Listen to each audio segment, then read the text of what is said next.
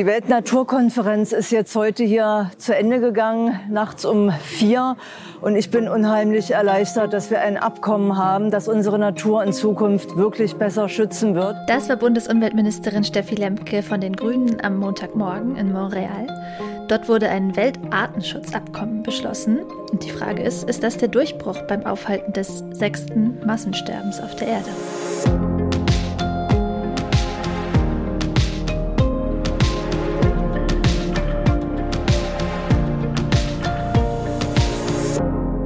Hallo und herzlich willkommen zu einem neuen Klima-Update. Heute geht es wie jede Woche bei uns im Podcast um die drei wichtigsten Klimanachrichten. Ich bin Sandra Kirchner und spreche heute mit meiner Kollegin Susanne Schwarz von der Taz. Hallo Susanne. Hallo Sandra. Ja, und wir sprechen heute über das äh, neue Weltartenschutzabkommen aus Montreal, äh, dann über die große Reform des europäischen Emissionshandels und dann gucken wir uns noch an, was der diesjährige Kohleboom mit unserer Klimabilanz macht. Und lass uns mal direkt loslegen mit dem Artenschutzabkommen.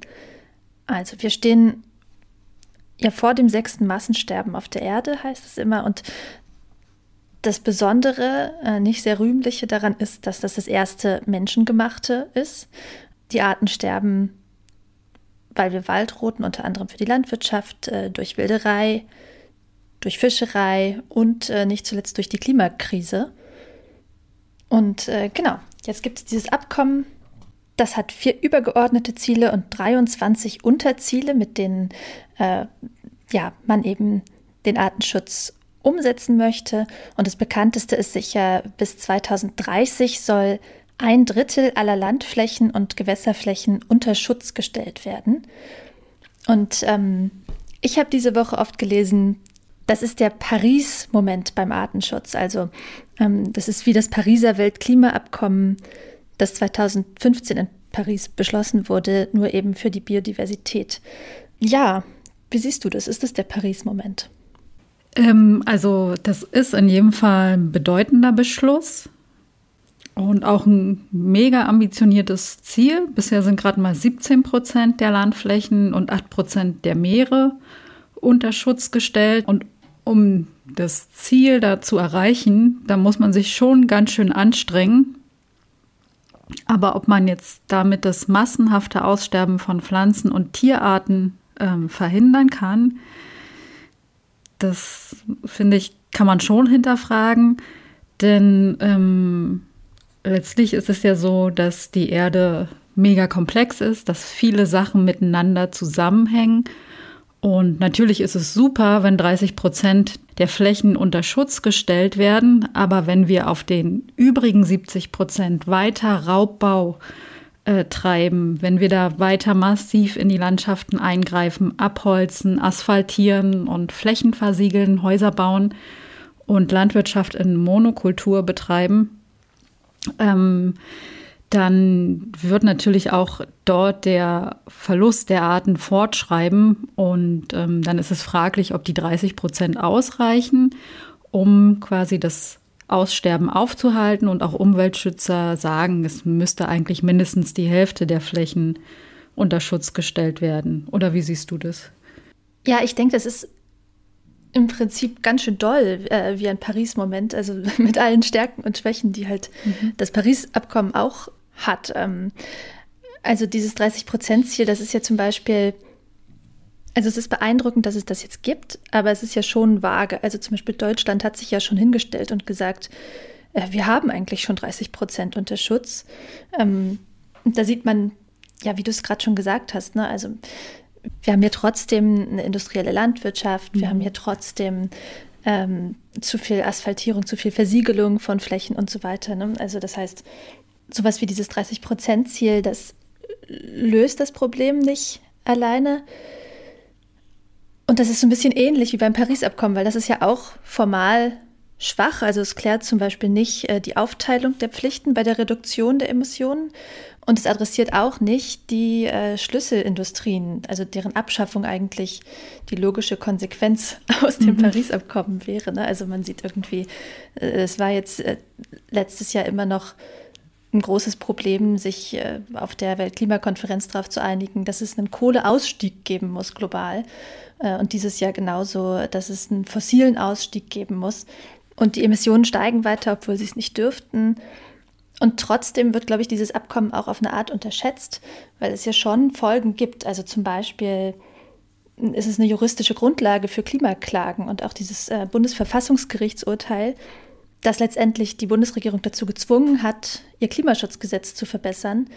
Das beruft sich auf das Pariser Weltklimaabkommen. Ne? Also ja, das ist so ein Abkommen, was man zeitgleich überschätzt und auch unterschätzt auf eine Art.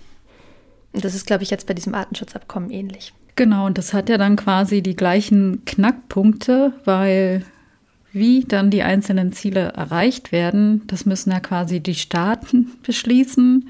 Die müssen dann nationale Artenschutzstrategien entwickeln und auch gucken, wie sind denn da die Fortschritte und ähm, ja, wie können im Zweifelsfall die Ziele verbessert werden.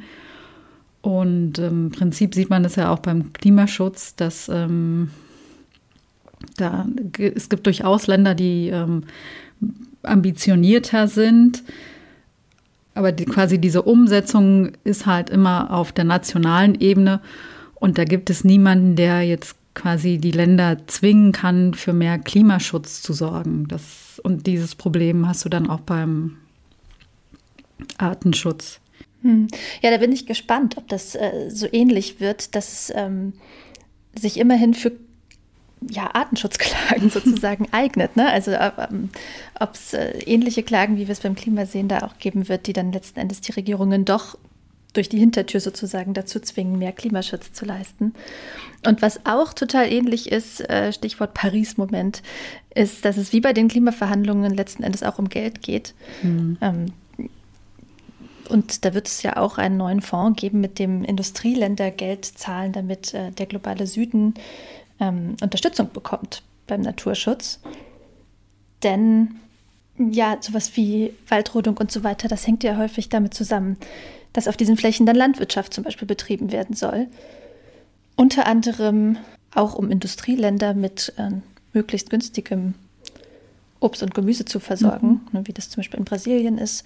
Ähm, ja, das heißt, um so diese Verflechtungen zu adressieren, gibt es eben diesen Fonds der die Länder unterstützen soll.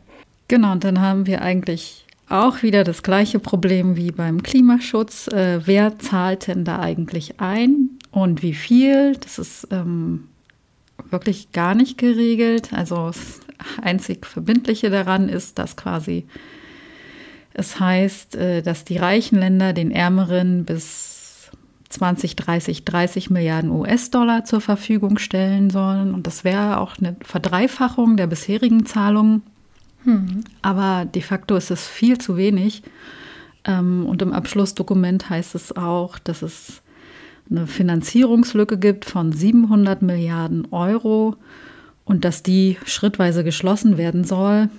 Genau, und wer dann quasi für diese Gelder aufkommt, das ist absolut offen und im Abschlussdokument heißt es halt auch, ähm, bis 2030 sollen irgendwie 200 Milliarden Dollar zusammenkommen und das ist ja nicht mal das, was quasi die hm. Finanzierungslücke ausmacht, die da quasi festgestellt wurde. Das ist dann ja schon eine große ja. Frage, wo das Geld dafür herkommt. Mhm. Das ist ja auch ein Kritikpunkt von der Demokratischen Republik Kongo. Das war, fand ich interessant, ne, dass die im mhm. Nachhinein eigentlich gesagt haben, hä, wir wollten da gar nicht zustimmen und wurden ein bisschen übergangen von der äh, chinesischen Gipfelpräsidentschaft. Also äh, der Gipfel wurde ja eigentlich äh, von China ausgerichtet und wurde äh, durch die Corona-Auflagen in China nach Kanada verschoben. Genau, und die äh, DR Kongo hat halt gesagt, ja, wir können da eigentlich nicht zustimmen, wenn die Finanzierung so unklar ist. Die wollten 100 Milliarden mhm. äh, pro Jahr, glaube ich, im Jahr 2030. Und äh, ja, das ist noch so ein bisschen eine Parallele wie beim Paris-Abkommen, denn das wollte ursprünglich auch ein Land eigentlich dann äh, letztlich doch gar nicht unterschreiben, nämlich Venezuela. Hat es mittlerweile doch gemacht, aber wollte es halt ursprünglich nicht. Nur ist sozusagen Venezuela beim Klimaschutz ähm, ja deutlich weniger bedeutsam, was jetzt die Treibhausgasemissionen angeht, als äh, die DR Kongo ähm, beim Artenschutz. Ne? Denn das Kongo-Becken, das größtenteils in der DR Kongo liegt, äh, das äh, macht, glaube ich, ein Viertel der weltweiten Regenwälder aus. Also ist ein wirklich äh, wichtiges Gebiet für den Artenschutz. Das heißt, das bleibt ein bisschen zu beobachten, wie sich der Konflikt auswirkt. Genau, also da muss auf jeden Fall abgewartet werden, wie die Regierungen dann reagieren, ob sie quasi genügend Flächen ausweisen, wie es das Abkommen vorsieht und ob die Gelder gezahlt werden. Ja, da wird noch, ähm, denke ich, häufiger drüber geredet. Und wir kommen jetzt zum nächsten Thema. Da geht es um den Emissionshandel. Das ist das Kerninstrument des europäischen Klimaschutzes.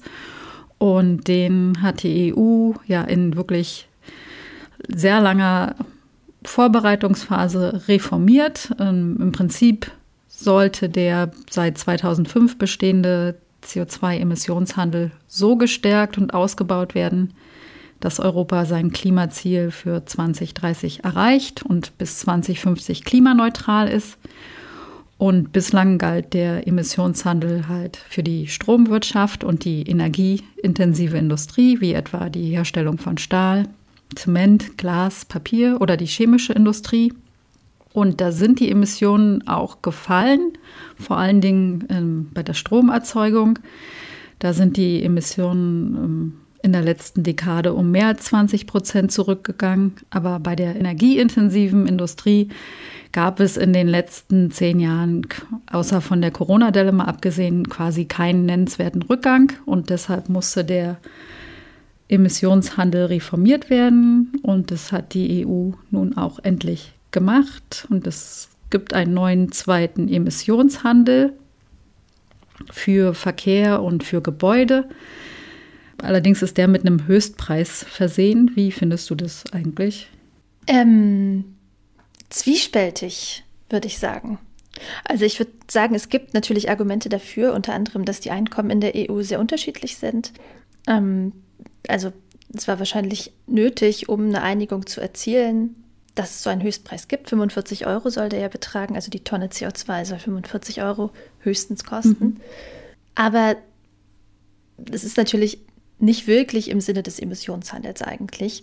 Ähm, denn eigentlich soll ja durch, äh, eine nach, durch die Nachfrage äh, der Preis nach oben getrieben werden, sodass dann klimafreundliches Verhalten attraktiver wird im Vergleich.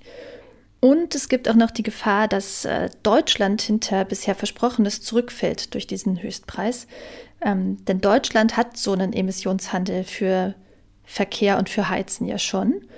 Ähm, das hat die Große Koalition noch eingeführt, äh, weil sich einfach abgezeichnet hat, äh, ja, Verkehr und äh, Gebäudesektor, also Heizen in Häusern, ähm, hinterlassen eine eklatante äh, Lücke beim Klimaschutz. Ähm, und da muss irgendwie was unternommen werden. Und da war eben ungewiss, wird es in der EU jemals dazu kommen oder wie lange wird es dauern, bis es dazu kommt, dass die EU irgendwie ihren Emissionshandel mhm. auf diese Sektoren ausweitet. Ne? Und da hat die Große Koalition halt damals gesagt, na gut, wir führen das auf nationaler Ebene selber ein. Und ähm, diesem Modell nach es würden die Preise höher liegen als in diesem EU-Emissionshandel. Äh, der soll ja erst 2027 losgehen. Und äh, dann ist zu erwarten, dass in Deutschland eine Tonne CO2 mindestens 55 Euro kostet. Also das heißt 10 Euro mehr.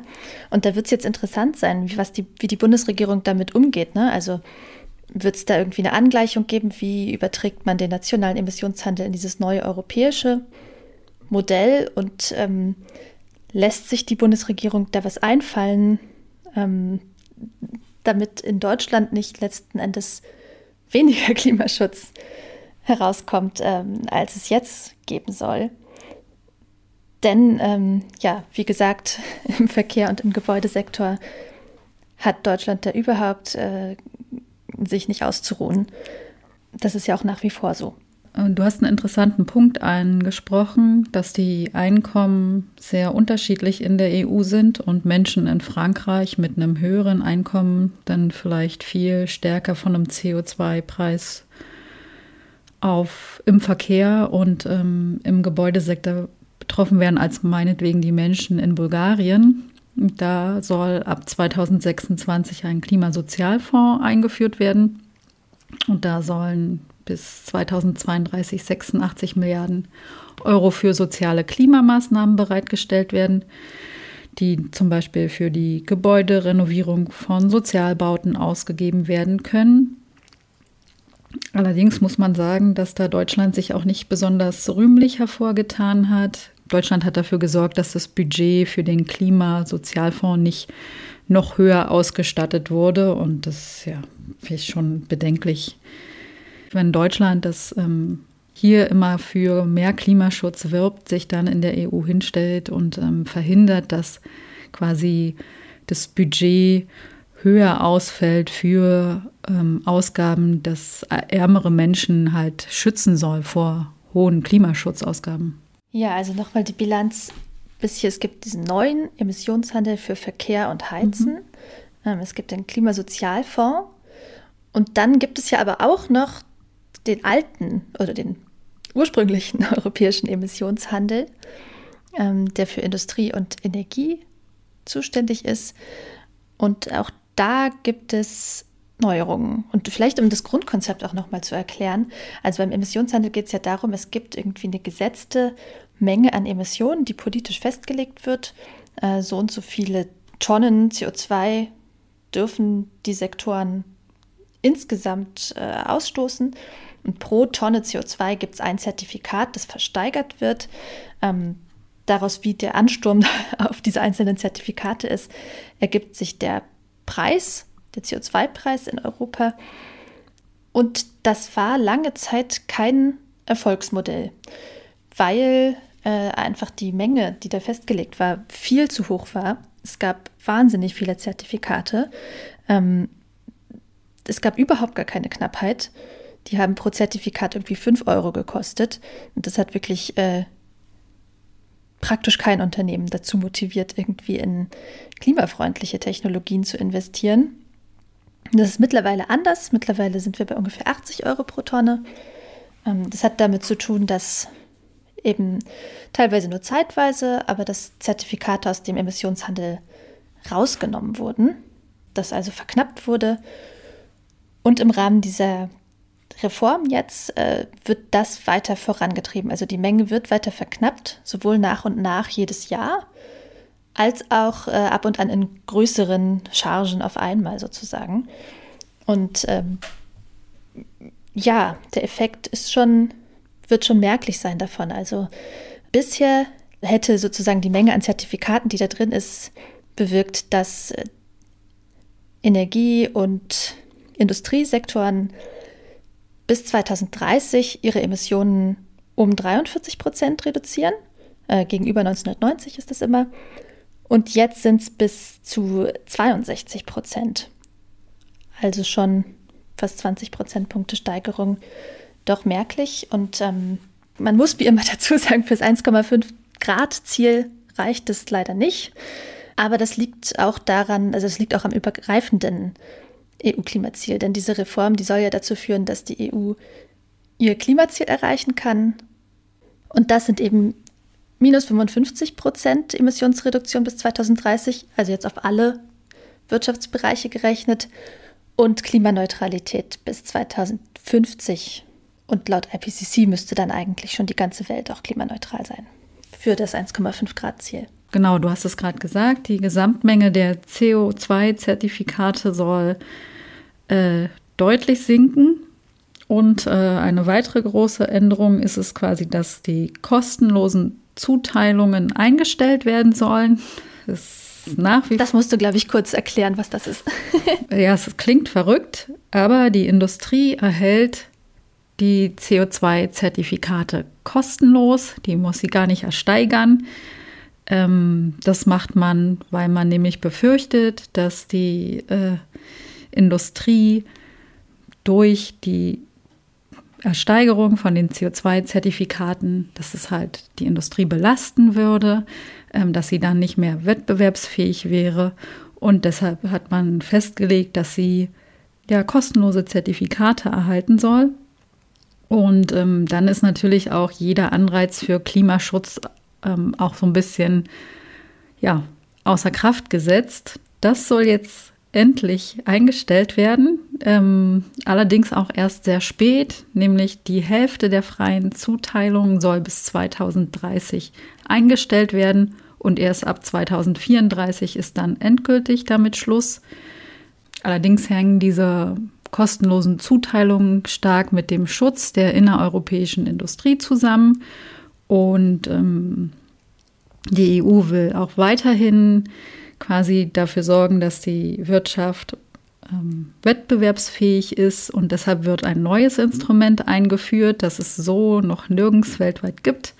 Ähm, eine Art Klimazoll oder im EU-Sprech CBAM, also Carbon Border Adjustment Mechanism, also ein CO2-Grenzausgleich-Mechanismus.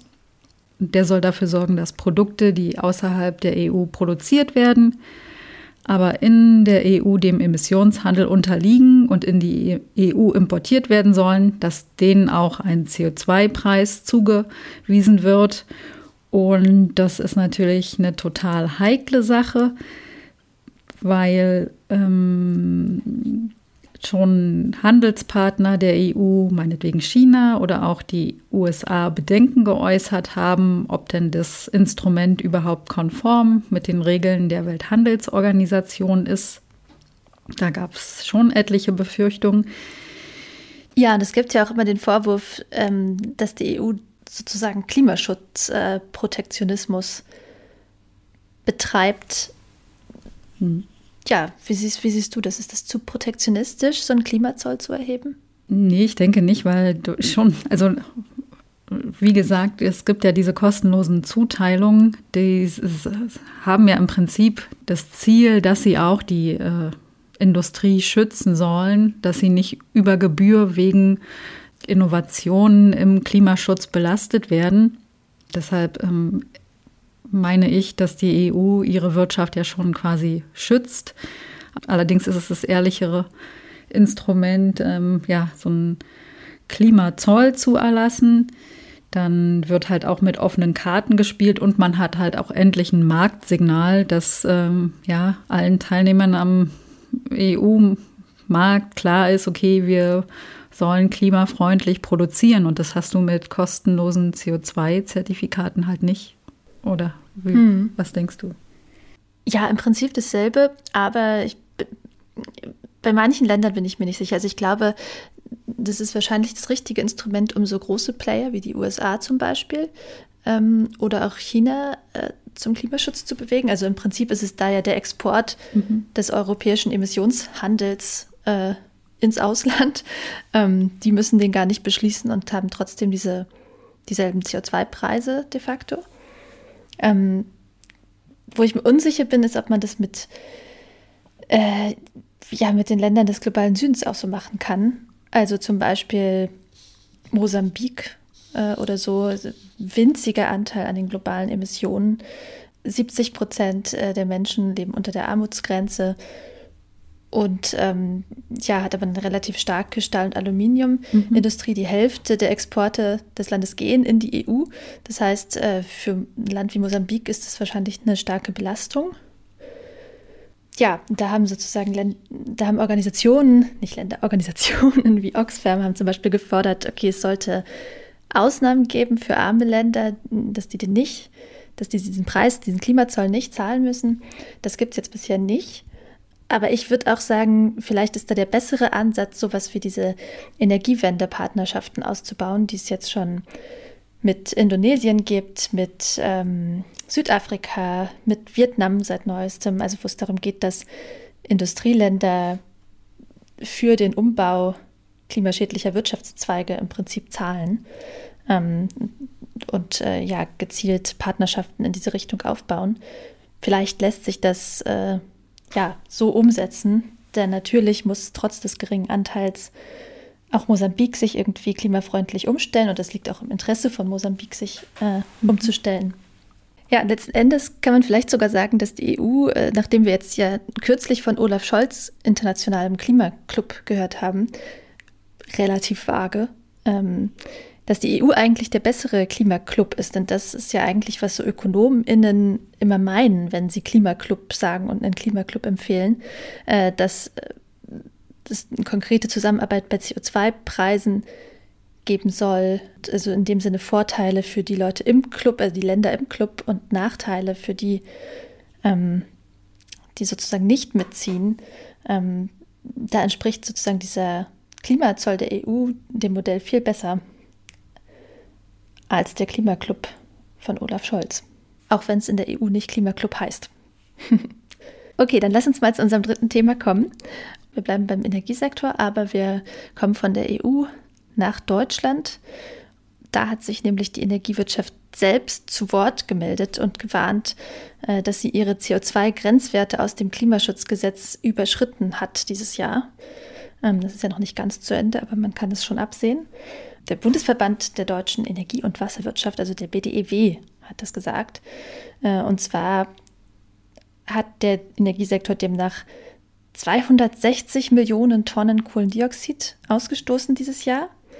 Und das sind drei Millionen Tonnen mehr, äh, als laut Klimaschutzgesetz erlaubt. Im Klimaschutzgesetz äh, gibt es ja ganz konkrete Vorgaben für jeden Sektor, ganz genaue Emissionsmengen, wie viel ausgestoßen werden darf. Ähm, ja, und da ist der Energiesektor dieses Jahr wahrscheinlich nicht im Limit. Und das, obwohl eigentlich es sogar relativ viel Ökostrom gab. Also Ökostrom hat 47 äh, Prozent des Stromverbrauchs ausgemacht dieses Jahr. Das ist ein ziemliches Plus mhm. gegenüber dem Vorjahr, nämlich 5 äh, Prozentpunkte. Aber das kann nicht wettmachen oder konnte nicht wettmachen, was in der anderen Hälfte des Stromverbrauchs passiert ist, äh, nämlich dass wir halt viel, viel mehr Kohle genutzt haben, was äh, ja natürlich mit der Energiekrise zusammenhängt, mit dem Gasmangel, teilweise auch mit den Atomkraftwerken, die im vergangenen Jahr vom Netz gegangen sind. Ähm, ja, diese Lücke wurde jeweils eben mit Kohle aufgefüllt. Und das entspricht ja durchaus den Erwartungen. Ähm, da ist jetzt die Frage, wie schlimm ist das? Was denkst du? Also das ist natürlich ein Problem, weil bislang war es ja so, dass die Energiewirtschaft als Sektor ihre Minderungsvorgaben bisher immer eingehalten hat. Und damit hat sie sich positiv von anderen Sektoren abgehoben, wie zum Beispiel dem Verkehr, der ja seine Ziele bislang gar nicht erreicht.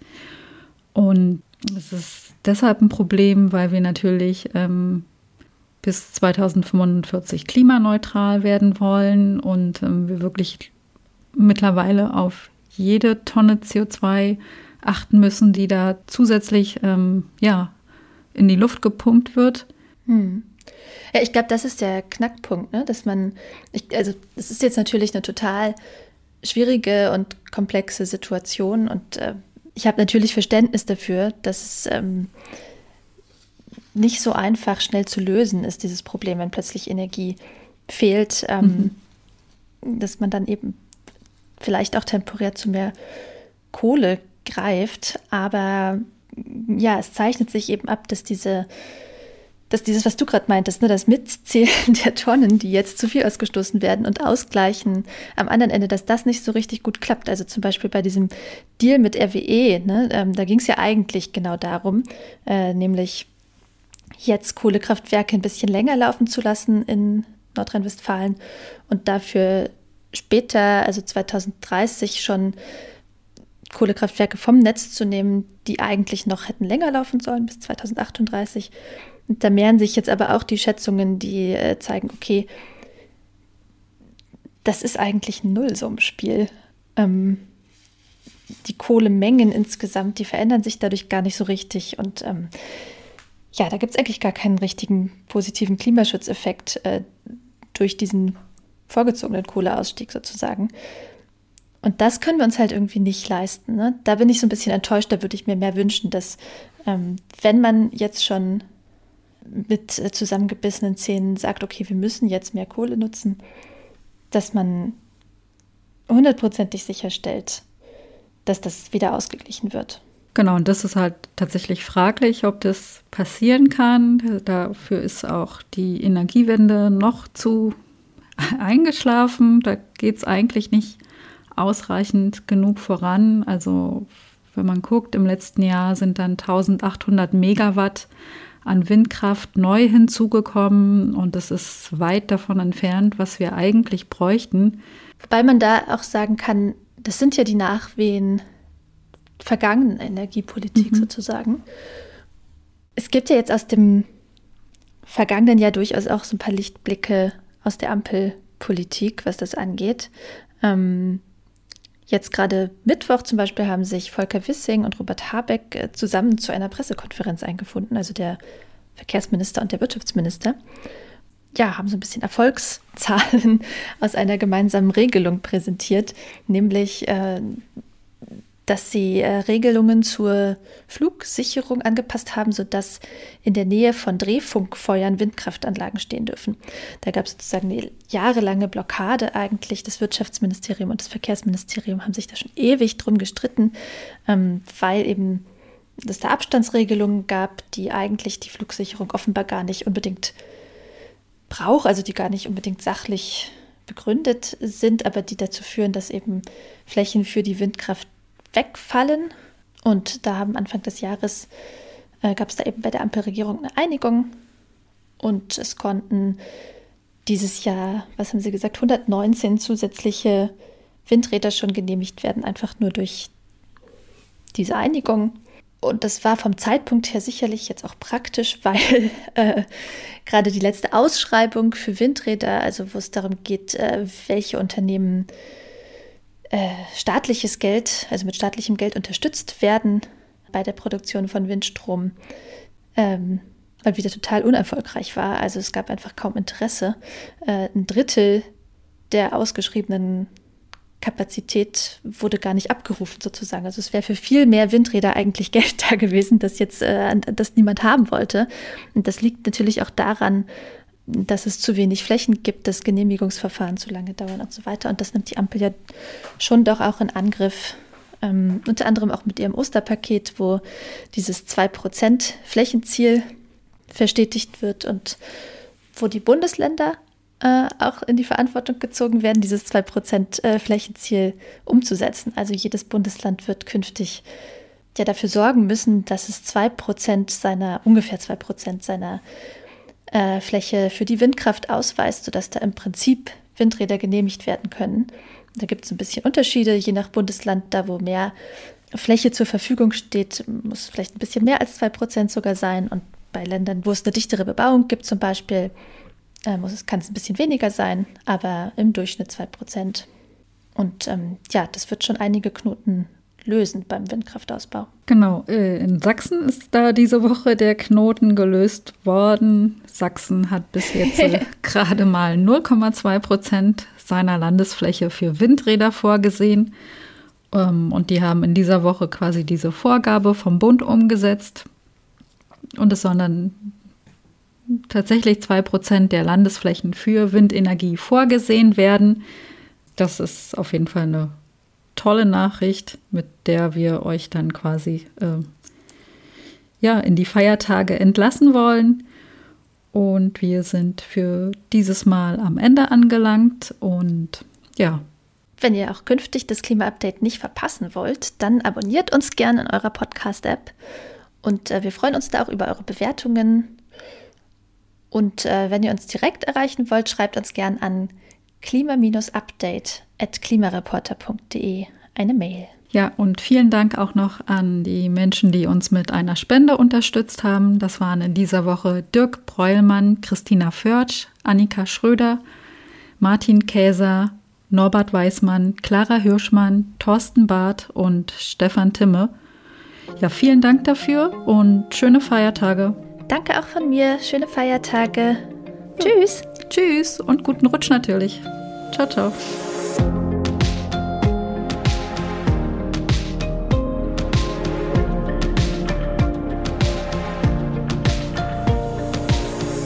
Das Klima-Update ist ein Projekt des Klimawissen e.V. in Kooperation mit Taz der Tageszeitung. Es wird wird im Wechsel moderiert von Verena Kern, Sandra Kirchner, Katharina Schipkowski und Susanne Schwarz. Unser Produzent ist Christian Eichler. Ihr könnt unsere Arbeit mit einer Spende unterstützen. Dazu besucht uns auf www.verein-klimawissen.de.